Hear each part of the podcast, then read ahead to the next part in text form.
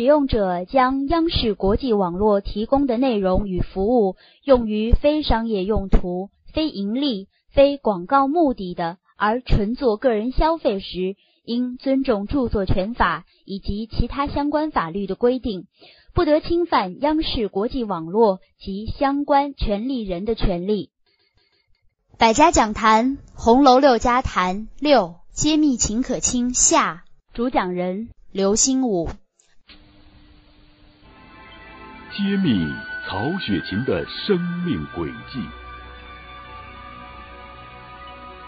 感悟《红楼梦》的艺术魅力。百家讲坛系列节目《红楼六家谈》。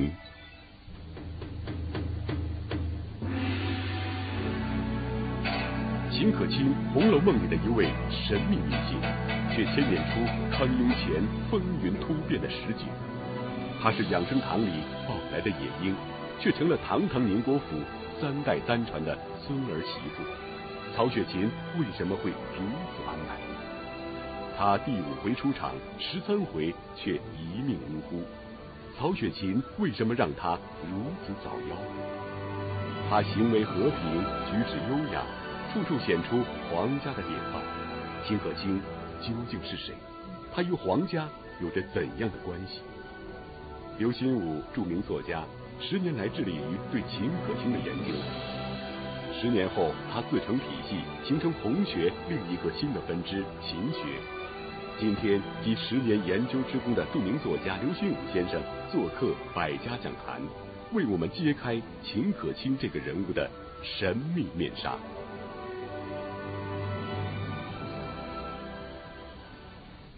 秦可卿是《红楼梦》金陵十二钗中唯一一个有结局的人物，应该是最透明、最清楚的。可是实际正好相反，秦可卿给人留下的问题最多。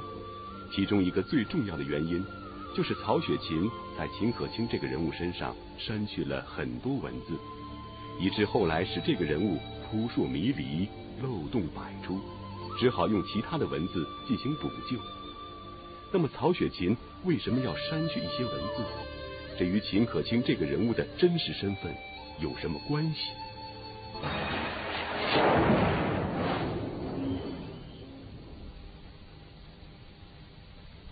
那么我们知道，我自己也写小说，我也经常删改自己小说。而一个作者对自己的作品进行删删改，应该有两两个因素，一个因素是纯粹的艺术因素，啊，我觉得这么写不好。啊，作为一个艺术品的话呢，这么写呢不如那么写好，我把它删去，这是第一种情况。第二种情况呢，就是非艺术考虑，非艺术性考虑，我怕惹祸，特别是清朝乾隆时期，我怕文字狱，是吧？我怕惹惹事儿。那么现在看来很显然，现在劝曹雪芹删去第十三回的四五页之多。那个线装书大家都看见过，是蝴蝶装。明白吗？啊，就是这么一篇啊，它是一张纸窝过来的，它两面叫一页，就两个页码叫一页，四五页就十个页码，以一个页码在当时手抄本五百字而论，大约五百字而论，你想啊，两千多字，是不是啊？而曹雪芹这个他写书啊，他用很少的字就可以传达很多的信息。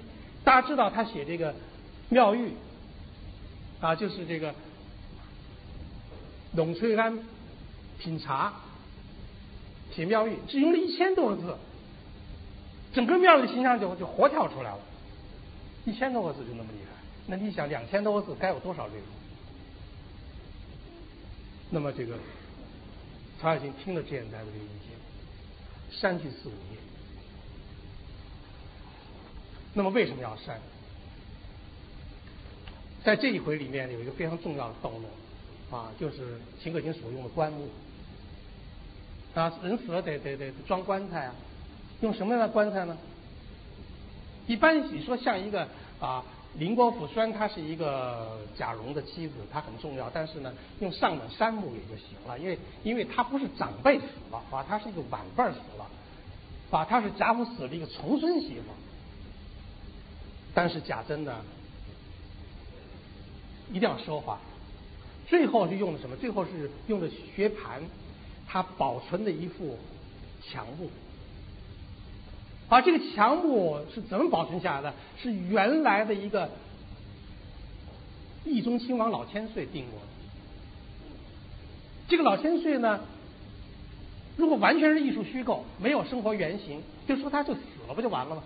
啊，是被杀头了，病死了，不仅叫坏了事。坏了事跟死了可两回事，啊，坏了事不一定是死了，啊，人活着他的事业被粉碎了才叫坏了事，啊，死了就怎么叫坏了事？那么这个义宗亲王老千岁，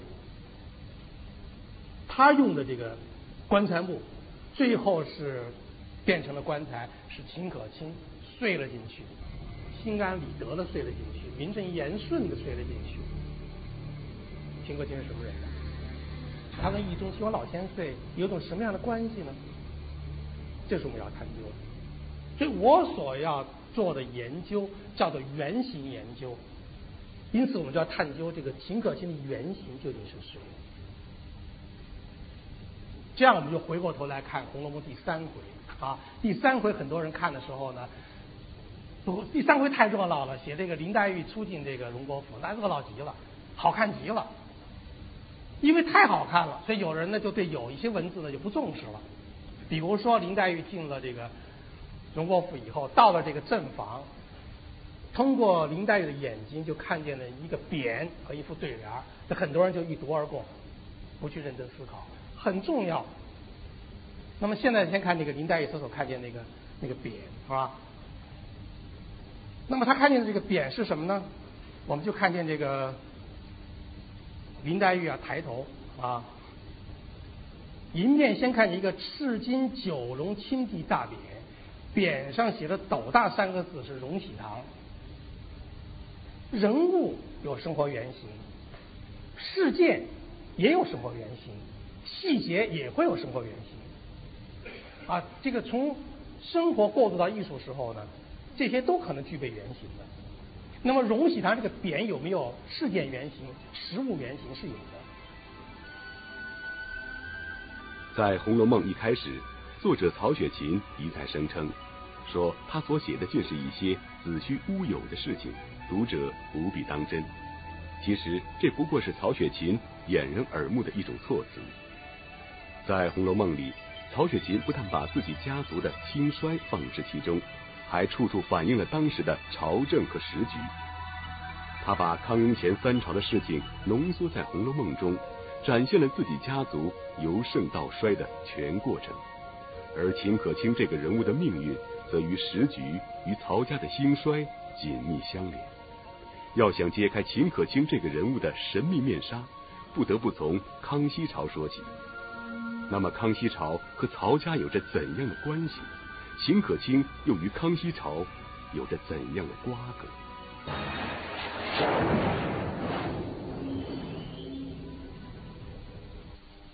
大家知道，这个康熙啊，他当皇帝时间啊是很很长的。在他在位期间呢，他这个人呢又非常的这个开通，好旅游，他多次南巡，他六次南巡。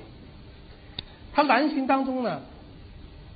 虽然那当地给他修了行宫，也有当地很大的地方官他跟那些人都不怎么亲热。他六次当中有四次，他到了这个南京，他住哪儿呢？他不住在行宫里面，他住在这个，当然他他住任何地方都可以被叫做行宫啊。他住在哪儿呢？住在这个他的个发小，打小的这个好朋友曹寅的那个织造署里面。织造署这个官呢？很重要，但从名分上来说并不是很高。法是内务府下面的一个机构，就是管给宫廷里面那个做纺织品、做衣料啊，管这个的。虽然很重要，但是按道理的话不是不得了。但是他每次他要去那儿，为什么？康熙呢？他是这么一个情况。康熙小的时候啊，他生下来以后啊，就要由这个。奶妈和保姆啊，来把他养大，这是清宫后来的一个一个宫廷里面的一个游戏规则。他和他亲生母亲见面机会很少，他主要是由这个奶妈保姆来养他。那么他当中有一个很重要的保姆就是孙氏，就是曹雪芹的祖父的母亲，就是他的曾祖母孙氏。这个孙氏呢是保姆，这个保姆跟现在咱们家里用有时候叫保姆那不不是一回事儿。这个保姆的那个母字啊是不要用那个女字边，直接写母亲的母。就他是他是就是代替母亲的角色，这个保姆也不是喂奶的，不是说那个伺候他那个细琐事情的，是教他怎么做人的，教他怎么站立，怎么坐，怎么躺，啊，怎么那个执行礼节，怎么穿衣服，啊，怎么诚实，怎么守信用，是管这个的。那么康熙和这个孙氏关系特别好，你想。他当保姆，他年龄不会很大，自己可能也有孩子，那么恰恰他就有曹寅。那么因此呢，这个后来又把这个曹寅选进这个来当这个康熙的伴读，啊，这个就属于陪太子读书啊。当时那个康熙那朝没有设太子，但是康熙是重点培养对象啊，实际上，哎，这个地位等于是太子。那么。曹寅是跟他伴读，康熙后来这个登基以后呢，少年天子啊，那么曹寅又成为他的这个宝座前的侍卫、贴身侍卫之一，那关系非常铁，所以这个康熙就永远让曹家去谋这个美差，就是江南制造啊。那么孙氏的丈夫去世了，他让曹寅继续来。做这个官儿，曹寅去世以后，他又让曹寅的儿子叫曹荣来做这个官儿。曹荣很快又死掉了，按说就绝了，啊，他就非要再从曹家的这个旁支里面再过继一个曹福，啊，给这个曹寅的这个魏王人李氏啊做养子，再来做这个江南制造这个官，因为他们关系多紧密啊。所以这个康熙他为什么到了江南？他不愿意住别地儿，住别地儿他不舒服。啊，见了自己这个啊最信用的这个，又是从小一块玩过的哈，他就觉得特别亲切。那么有一次他去南巡，就又住在这个制造署。那么这个孙氏还活着。哎呀，康熙见了孙氏以后啊，据后来的文字记载，色喜，就马上满脸这个高兴，就去扶着孙氏说：“此吾家老人也。”啊，这是我们家的老太太呀，她这么说话呀，而且当时就立刻挥毫写了这个三个大字，就做一个大匾，就宣瑞堂。宣瑞堂，这荣禧堂跟宣瑞堂，啊，它是从生活到艺术的一个过程。而荣禧堂的事事件原型、事物原型就是这个康熙南巡时候见了孙氏以后，色喜啊。说慈兰吴家老人也，然后立刻写了这个宣瑞堂，于是啊成为一件盛事。那么这个《红楼梦》里第三回写林黛玉看的时候，他写的很准确啊，因为是皇帝写的嘛，是天子写的，所以呢他是这个金匾啊，赤金九龙青地大匾。林黛玉又看见一副对联这副对联呢他写的很认真啊，是乌木联牌用的这个材料呢比那个低一级。啊，那么这个上面是不是金字呢？不是金，是银字儿，镶着攒银的字迹，是银字儿，就比那个皇帝矮了一级。写的是什么呢？写的是座上积珠遭日月，堂前俯伏换烟霞。那这个应该很平常一个字呀，啊。但是现在呢，被我查到了一个史料，啊，这个是以前呢没有人说出来的，啊，确实是我第一个提出来。我告诉周汝昌先生以后，他很高兴，他跟我有很多通信，讨论这个问题。就是我们知道，在康熙朝曾经设过太子，这个太子就是康熙的第二个儿子胤仁，他特别喜欢这个胤仁，所以在这个胤仁一岁多不到两岁时候呢，就把他立为太子，是由胤仁的这个奶母抱着他参与的这个很隆重的一个。立太子的典礼，啊，是这样立的。那么这个太子呢，后来有很多故事，我现在不细说。我现在只告诉你，由于是康熙呢，就从小培养他，就是一个是要精通满文，一个是要精通汉文，呃，请很多名师大儒啊，让他学四书五经，让他学这个汉族的一些经典，同时让他那个学诗词歌赋，让他对对子。那么太子留下一副对联儿，很有名啊，在这个康熙朝的这个一个大儒王世贞所留下的这个《居易录》这本书里面就有记载。这副对子是这样的，啊，叫做这个“楼中引信因明月，江上诗情为晚霞”。请注意啊，它的平仄，请注意这个对联的最后一个字，前前半个联儿啊，上联最后是月字，下联最后一个字是霞字。那么林黛玉在。荣国府正堂所看见的对联儿，上联最后一个字是月字，下联最后一个字是霞字，这不是偶然，这不是偶然的。这副对联的事件原型、细节原型就是印人的这个对联，很明显啊，这是我们非常值得注意的。而且呢，这个曹雪芹在写的时候呢，生怕那个。读者看不明白，他下笔很谨慎。就是那个荣禧堂呢，是这个世经九龙亲帝大典，这个对联呢是雾的，是银的，矮一等。就说那个是皇帝，那这是太。说起来就话长了。曹雪芹的祖父曹寅和康熙的要好，奠定了曹家兴盛的开始。在康熙的庇护下。曹家一直处于鼎盛的态势。曹雪芹的祖父曹寅为了稳住曹家的这一基业，除了博得康熙的信任外，还进行其他的政治投资。未来的皇位继承人二阿哥胤禛是曹家的首选。拉拢住皇太子，就是拢住了未来的皇帝。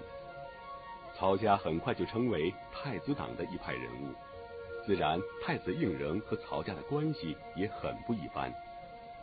然而，就在曹家春风得意之时，时局突然发生了震荡，曹家的不幸也由此开始。我有一篇很长的文章，叫做《藏殿夜景》，啊，那完全是一个小说一样的这个故事，但是它都是历史事实，都是历史事实。因为康熙他的孩子太多了，他虽然都爱这些孩子，但这些孩子未必都那么爱他。这些孩子爱的是什么呢？很多孩子所爱的是他屁股底下那张龙椅，爱的是这个位置。所以他很小就把这个胤仁把二阿哥立为太子以后呢，很多人就不服，很多人不服。最后有一年呢，啊，就是在康熙四十七年，那个时候这个太子已经三十五岁了，已经当了很多年太子了，发生一件很重要的事情。这件事情概括就叫做藏殿夜景。什么叫藏殿？就是那个清朝他那个早期皇帝啊，他都都是这个文武双全啊，因为他是靠军事打天下嘛，骑射打天下，骑马射箭，所以他每年都要去这个打猎行为，以显示他的武功。那么在打猎行为时候呢，有时候就不住在那个这种砖瓦木料的房子里头，就住在那个营帐里面。这个营帐呢，皇帝一住也就成为殿，叫帐殿，叫帐殿。那么在这一年时候呢，康熙就突然觉得特别不高兴。他一个不高兴呢是八阿哥得了重病，八阿哥他特别喜欢啊，十八阿哥我说错了，不是八十八阿哥。你看他孩子太多了是吧？这这这这这真是数不清是吧？十八阿哥呢，当时还是个少年，这个病呢从。现在那个医学角度来看，也不是什么大不了，可能是腮腺炎。可那个时代，那个就是皇帝的这个儿子也没法治。这个康熙就搂了这个十八哥啊，就是简直是痛不欲生。这个时候太子呢就来给他请安，他就看太子呢就好像无所谓，给了一个很大的刺激，啊，他很不高兴。然后在一个晚上，他就觉得呢。他住的那个藏殿，有人呢撕裂那个帐篷往里偷看，他觉得有人偷看，后来就可能是大阿哥和另外一个阿哥就告密，啊，说这个就是太子在偷看，那么这个康熙就震怒，啊，你想这个得了啊，是吧？这就是抢班夺权嘛，是吧？觉得我老不死了，是不是啊？他看我这个怎么样？再得了啊！所以那一次呢，这康熙就大怒，就把每一个这个阿哥都叫过来，都捆起来，就当着这个所有的这些阿哥，当着大臣，还当着外国传教士，他就隶属这个太子的这个这个不肖，太子的这个罪恶，而且他痛苦，他自己也很痛苦，因为立他为太子这么多年了，最后落了这么一个结果，他痛哭普地。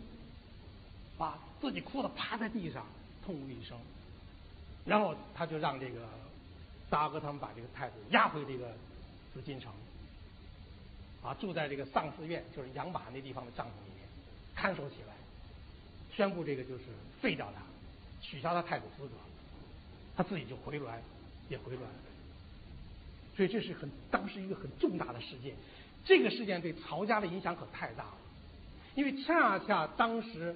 曹寅和这个太子关系非常之密切，因为都觉得他坐坐稳了皇帝宝座，只要康熙是吧，这个一病死一老死以后，肯定就是他来当皇帝，这没得说的，是不是啊？所以呢，这个太子被废，对曹寅来说也是一个内心的很大的震动。他一废以后呢，这个今后那么多的儿子谁是皇帝就搞不清楚了。是吧？一个在那个朝廷里面当官人，你就得进行政治投资啊，就是你找准路线，跟准了人呐，对不对啊？是吧？这满眼一看的话，你要两三个倒也罢了，话这二十几个儿子，是吧？对不对？啊？一会儿他又挺喜欢这个，又喜欢那个，一会儿又把十八个搂在怀里，你说这玩意儿，是吧？就巴结哪个呀？所以当时所有官员都慌了，曹家曹寅也不例外。啊，当时呼声比较高的是十四阿哥，十四阿哥，啊，这个很很明显，这个就是废了太子以后呢，这个康熙很宠爱这个十四阿哥，但是就不细说了啊。没想到这太子呢，这个他一废掉以后呢，他就他就心神不宁，他一个觉得这个有怪风在他御座前这个盘旋，他觉得是天象示警。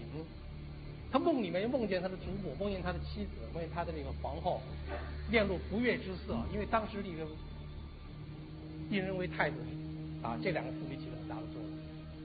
所以在几个月以后呢，第二年，哎，又让这个胤人又复位了，又立为太子。所以这个就就这个政局啊，发生这个很多戏剧性变化。但是过了几年以后，康熙仍然对这个太子非常失望，又彻底的把他给。废掉，废掉以后就没有再立太子，于是就形成大乱。康熙到临死的时候，人们也不知道他究竟是要把他这个权力移交给哪一个人。那么当然我们大家都知道，后来是啊第四个阿哥四阿哥啊雍正当了皇帝，这我们不去细说。但这些事情呢，都牵一发动全身。吧，就直接影响了曹家的家族的命运。康熙朝是曹家的鼎盛时期，曹家一连几代在康熙的庇护下，享受着江宁织造的美差。而康熙对曹家的放任自由，也导致曹家祸及萧墙。曹寅在任江宁织造期间，任上亏空库银达三百万两之多。康熙为保全曹家的江南家产。先后让曹家三代四人接任江宁织造的职务，然而曹家的这个巨大亏空一直拖到康熙去世也没有还完。公元一七二二年，雍正继位，雍正上台以后，接连颁布谕旨，开始在全国上下大张旗鼓的清查钱粮，追补亏空。失去强大保护的曹家，在雍正朝将会出现怎样的局面呢？雍正是否对曹家也能网开一面？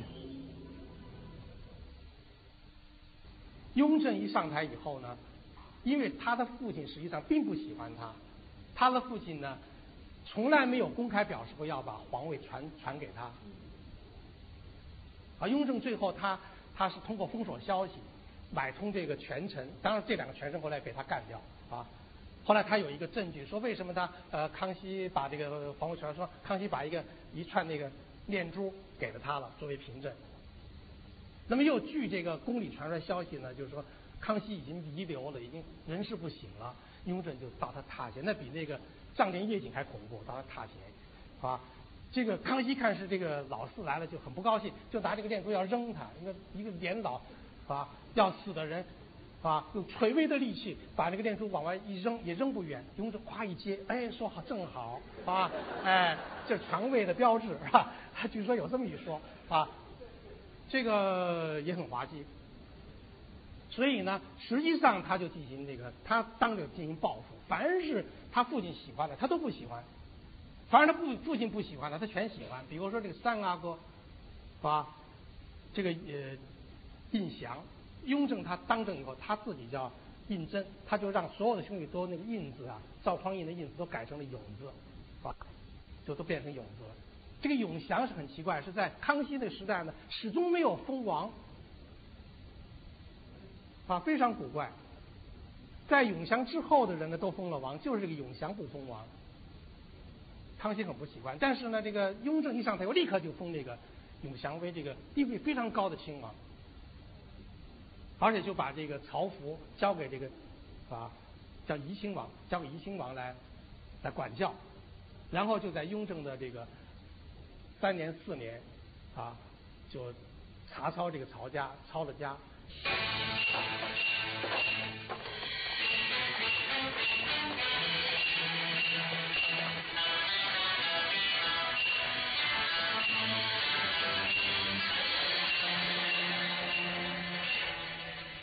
雍正五年六年就让这个曹福啊戴罪，啊抄家以后回到北京拨一个小院子住，啊曹福就很惨的叫做家号，就每天得上班怎么上班？每天上班就是每天到街上站着带着那大家，我是一个有罪的人，我为什么有罪？啊每天干这个示众，家号示众很惨。曹家在雍正时期受尽了折磨。从一个钟鸣鼎食之家逐渐衰败下来。然而到了乾隆朝时期，衰败的曹家又出现了兴盛的局面，而曹雪芹正赶上了这个时期曹家的兴盛。他把这一时期的生活写入了《红楼梦》。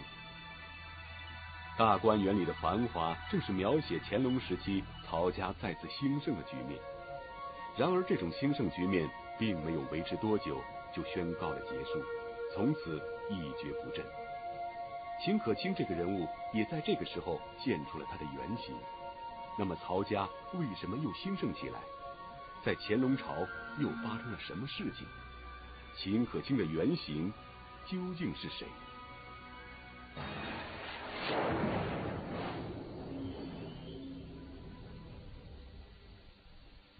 有的人啊，对这个雍正。抄曹家这件事情呢，查抄曹家事情印象特别深，啊，你印象深是对的，因此总觉得这个曹雪芹的艺术构思呢，应该是写这个雍正朝抄了他们家以后，他家族的破落，但是你现在又对不上茬儿，对不上茬儿。实际上呢，就是说人们忘了继续去考据在乾乾隆朝发生的事情，因为雍正这个。他四十五岁才当皇帝，可是当的时间非常短，他当了十几年，十三四年，突然就暴卒，突然就突然死亡。到目前为止的死亡原因，历史学家也说不清楚，是一次突然死亡。那么他死亡以后呢，就把这个他的皇位呢传给了这个乾隆。乾隆一上台以后呢，乾隆很聪明，实行了一个政策，叫做亲心目睹。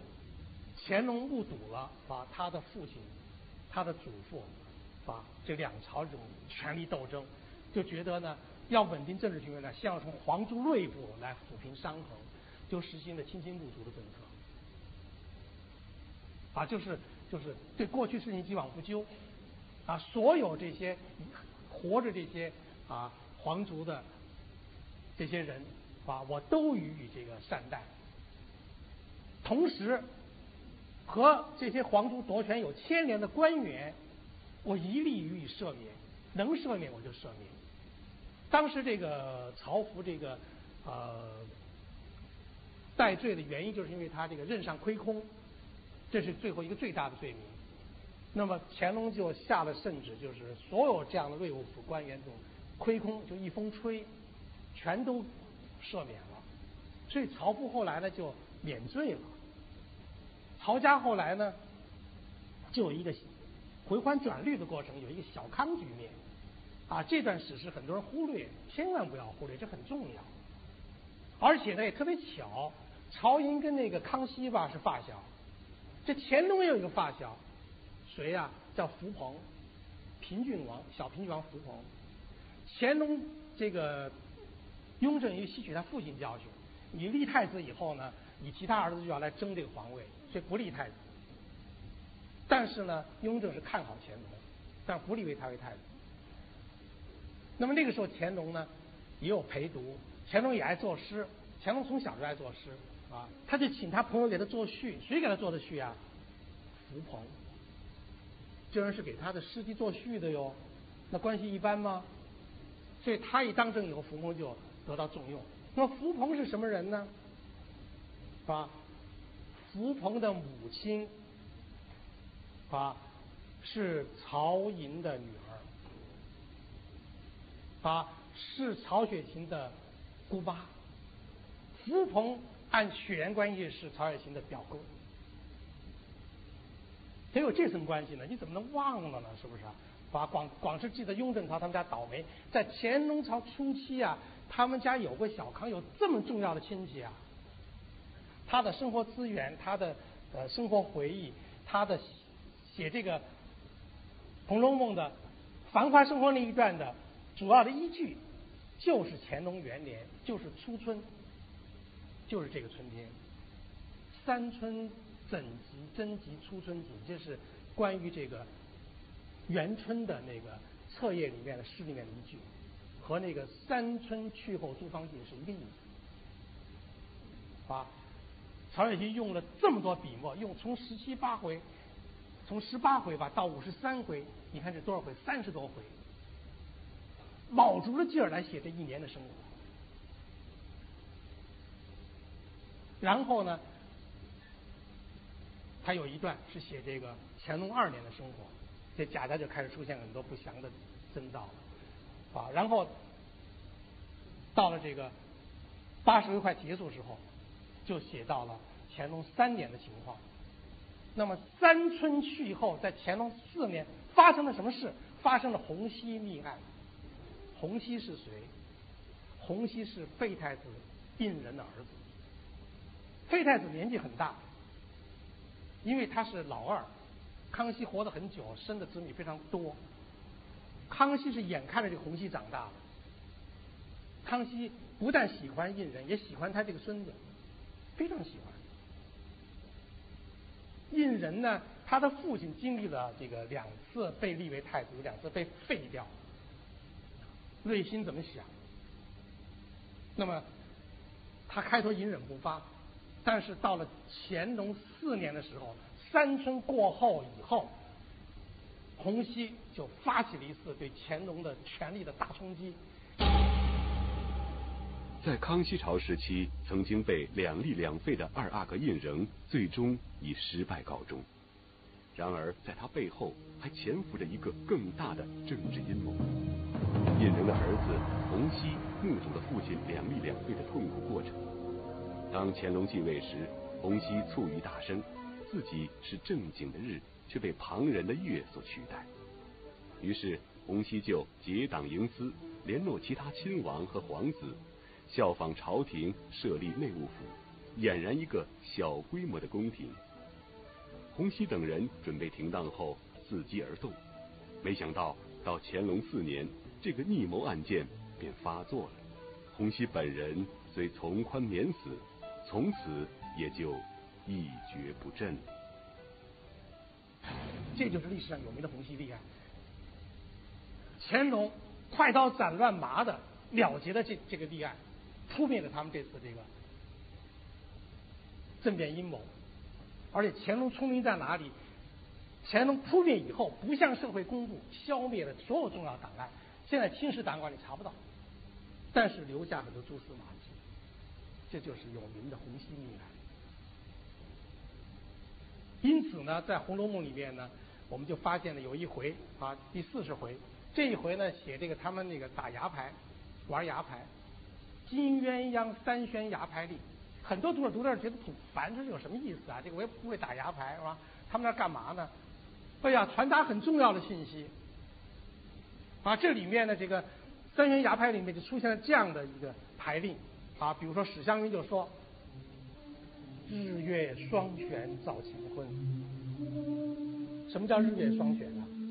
就是有两个政治中心啊，这是一个很混乱的政治局面，叫做日月双全造乾坤。《红楼梦》就用很多这种笔墨来向读者暗示，他所写的这个时代是乾隆。元年到三年，八十回以后将写到乾隆四年，写到三春去后的情况，写到四春，是吧？是日月双全造乾坤，很紧张的这个政治形势，叫做预言却被鸟衔出，紧张不紧张？这不就是讲的这个是吧？最高权力斗争吗？那么这个很多人呢，这个时候就要。看准方向，要进行政治投资，曹家没有别的选择，只能选择太子这一派，选择太子党。而且乾隆特别伤心的在哪里啊？就是参与这个洪熙谋反的，就不但不服他父亲当皇帝，而且还不服他当皇帝。这里面不但有这个废太子的这个儿子洪熙，而且参与这个谋反的，竟然有他父亲雍正最信任的几个亲王的本人以及他们的子女。就居然在皇族里面，这些人也认为雍正不是一个正经的日，也认为这个洪熙是一个正经的月。这样，我们再回想第一回里面那个贾雨村欢这个吟出这样的诗句，叫做“天上一轮彩捧出，人间万姓仰头看”，就惊心动魄，宣告一个紧张的政治形势。就这个月就即将出了。整个《红楼梦》是笼罩在一个这个日月的这个政治争斗的一个大前提下，他写一个家族的命运。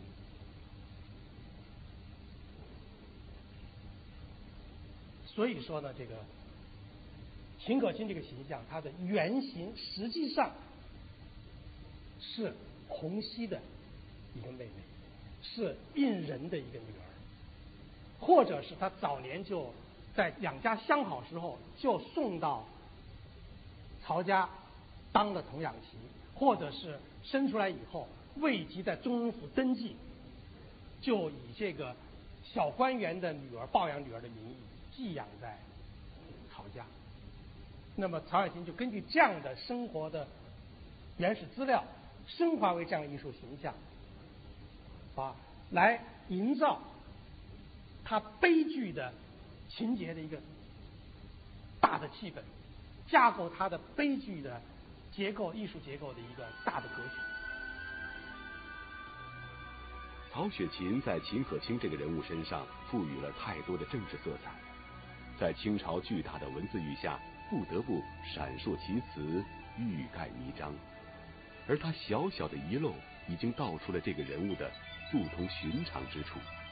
有关秦可卿的疑问，也都将一一破解。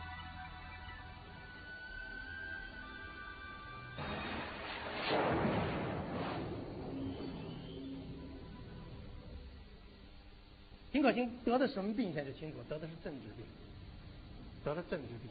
啊，张有士是不是太医？张有士是太医，谁的太医？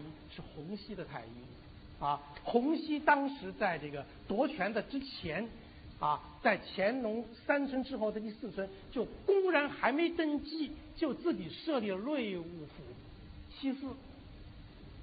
那这个不是我说的，这是乾隆说的，是吧？乾隆后来就说了，啊，乾隆气死了，啊，真是气死了。乾隆说这个，啊，说查出来这个这个洪熙居然就自立内务府了，内务府其次呢就包括太医院了，是不是？他就是从那儿潜到京城，啊，和这个家族的这个成员秦可卿取得秘密联系，所以他说黑话，啊，他说了黑话，啊，他说这个总是过了春分就可以看结果，那就是三春过后要看结果，结果没想到呢是三春去后诸芳馨。啊，没想到是初春征集三春季，啊，这个万没想到就是三春过后以后到了四春就不行了，啊，那么这个洪熙这个这个确实是胆胆大妄为啊，那么曹雪芹写了以后呢，他就后来又听之前再一提醒，就觉得害怕，这么写不行，啊。他为什么必须要写一点政治？因为他自己说他不干涉时事，《红楼梦》这个作者曹雪芹确实不想写政治小说。我认为他写的不是政治小说。我说了这么多政治上的因素，我只是说他创作的内心的痛苦。他必须超越家族在政治当中的这种惨痛的这种遭遇和经历，去写那些青春美丽的女性被毁灭的过程。但是他又不能摆脱这个阴影，他也没有道理摆脱这个阴影，他很痛苦。所以他必须在这个《红楼梦》一开始，他要把这个悲剧的结局先预告出来，先预告出来。啊，这些女性怎么被毁灭了？啊，她是被时代毁灭，是被一个家族命运的一个大格局毁灭的，是被那个时代的残酷的那种政治社会的因素毁灭的。啊，不是他们自己去毁灭自己。啊这个是是他的一个总体构思当中的很重要的一个因素。后人了解曹雪芹生活著述的足迹，大多通过他的朋友留下的诗文进行推断。曹雪芹的这几位朋友常说他是个诗人，其水平之高可与李白、杜甫等相提并论。而有些学者认为。曹雪芹根本不会作诗，那么这些让专家争论不休的诗词曲赋，在小说中发挥了怎样的功能呢？